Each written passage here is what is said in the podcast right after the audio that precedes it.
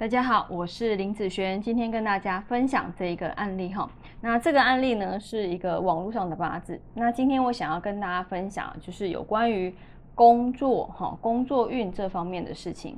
那在工作来说，好，你要看到是一个食神，好，什么样的食神呢？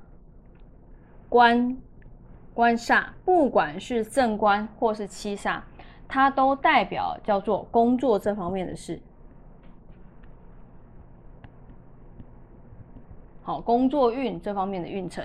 好，我们先来看看这个八字啊，他的工作运在哪里啊？他是一个心金，就是精细的人。好，那什么会克金呢？火会克金嘛，对不对？所以火就是他的官煞。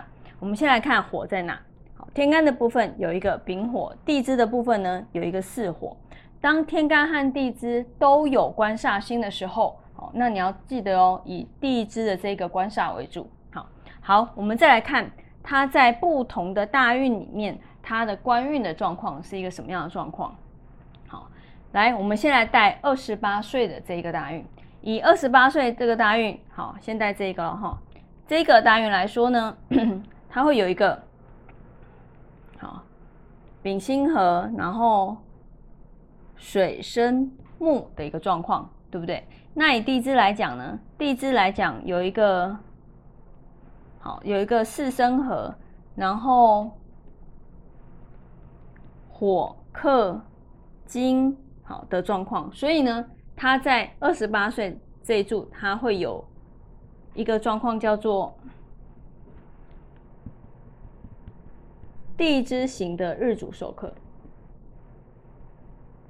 好，所以以这个八字来说，他二十八岁这一柱，他会觉得好吗？好，其实基本上。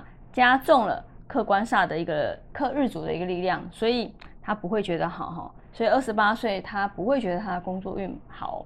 那三十八岁呢？我们来再看看哈。第二个三十八岁这个大运，带了三十八岁天干的部分一样有一个丙辛合，然后水生木的一个状况。好，那以地支来讲呢？地支来讲哈，一样有一个好四生合，然后有一个辰酉合。好，好无火，所以以这一个三十八岁，好，这是三十八，这是二十八。以三十八岁这一柱来说，他有日主授课了吗？好，就没有了。好，所以以这一柱来讲，它算是脱困的一个状况。好，脱困的状况，所以这一柱的工作运其实算是不错的。好，那我们再来看四十八岁，好，四十八岁这一柱。四十八岁一样有一个丙辛合的部分，好，然后我写在这好了，丙辛合，然后金木的状况。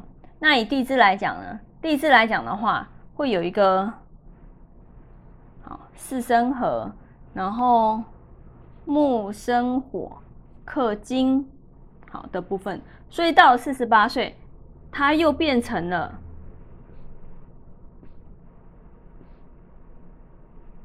它又变成了地支日主受克，所以呢，到了四十八之后，他的工作运哦又往下掉了。所以以二八、三八、四八，他最好的一柱工作运在哪？啊，就是在三十八岁这一柱。好，有时候你也可以用大运的好一个起伏来去看，说他哪一柱的大运好，哪个运程是不错的，对不对？那有一个比较之后，你就可以去抓出哪个好，哪个不好。好，不要单单只看某一个大运，单看某一个大运，你不会知道它的一个好坏。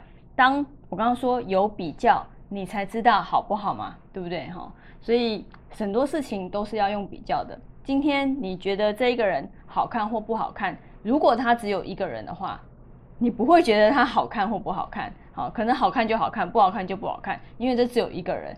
但是如果有另外一个人来去做比较的时候，哦，你就知道，好，你觉得好看的部分是哪一个，或是不好看的部分是哪一个，是不是？好，所以好坏，好，必须要有比较才能比较的出来。